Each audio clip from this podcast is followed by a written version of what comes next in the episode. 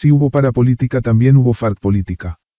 Los rumores de la vinculación de la política con el conflicto armado en Colombia se vienen escuchando desde los años 80, cuando se relacionaban millonarias contribuciones de la clase emergente a las campañas de los candidatos para Senado, Cámara de Representantes y Presidencia, con la salvedad, de que para esas épocas dichas donaciones no eran satanizadas por cuanto no existía una ley que impidiera ni regulara estas financiaciones. Esta situación cambió en 1990, luego de una década de guerra entre los carteles del narcotráfico y el Estado colombiano, que motivó la creación de normas que castigaban severamente el narcotráfico y sus vínculos con la sociedad. Su primer episodio se hizo notorio en el momento en que se desató el escándalo conocido con el nombre de Proceso 8000. Aunque el Proceso 8000 no fue una vinculación con un grupo armado propiamente, sí lo fue con una organización que mantenía una actividad al margen de la ley como lo es el manejo del narcotráfico y lavado de activos. Mediante este escándalo comenzaron a conocerse las vinculaciones de los políticos locales con los grupos ilegales, siendo el Partido Liberal el primer damnificado, pues no solo le costó su salida del Palacio de Nariño, a donde no ha podido regresar desde el año de 1998, sino también el deslizamiento de sus miembros hacia otros partidos y movimientos políticos.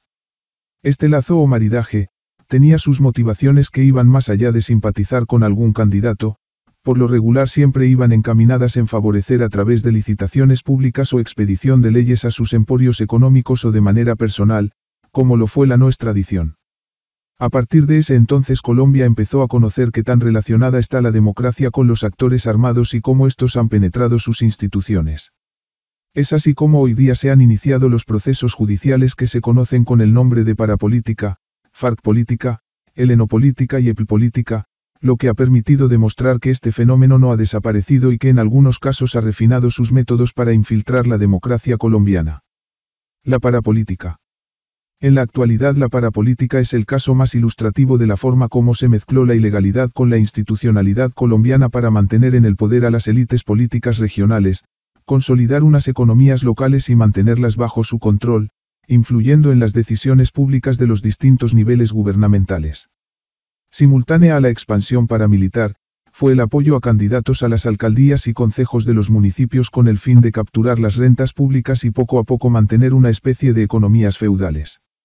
La parapolítica se la puede definir hoy como la estrategia más efectiva que ha desarrollado un grupo armado para hacerse al poder local y de manera escalonada influir en las decisiones del nivel público. FARC Política se conoce con el nombre de FARC política los posibles vínculos de los políticos y funcionarios públicos con las Fuerzas Armadas Revolucionarias de Colombia, FARC. Hasta el momento el caso más sonado y que parece arrojar resultados que demuestren esta asociación es el proceso del representante a la Cámara Luis Fernando Almario, señalado de estar involucrado en el asesinato de los miembros de la familia Turbay Cote, crimen perpetrado por las FARC en el año 2000. En adelante las vinculaciones que se han dado a este proceso judicial, han sido por sospechas o por las menciones de congresistas encontradas en el computador del extinto jefe de las FARC Raúl Reyes. Durante la fase instructiva los funcionarios judiciales se han dado a la tarea de constatar dichos vínculos, lo cual al parecer no ha sido fácil, si se tiene en cuenta que la única prueba con la que cuentan es uno que otro correo que el guerrillero envía a su organización mencionando alguna conversación en pro del acuerdo humanitario, liberaciones unilaterales y gestiones de paz, a diferencia del contenido del computador de Jorge 40, quien mencionaba los nombres de los políticos con los cuales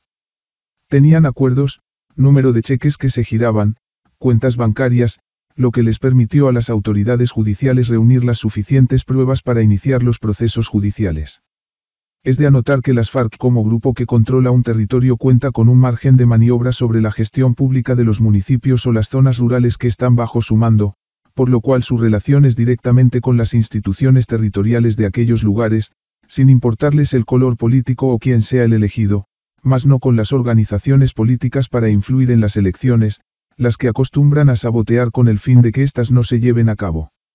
Las autoridades judiciales, en este caso la Fiscalía, por presión del gobierno nacional quien parece obsesionado con destapar un escándalo de iguales proporciones al de la parapolítica, se han mostrado más inclinadas en mirar a los políticos o funcionarios públicos con tendencias ideológicas de izquierda, sin tener en cuenta que el derecho se aplica en el hecho más no en el pensamiento, por lo que los casos fallados hasta el momento con excepción de Luis Fernando Almario, han sido a favor del implicado. Este artículo es una recopilación de material publicado previamente por verdadabierta.com.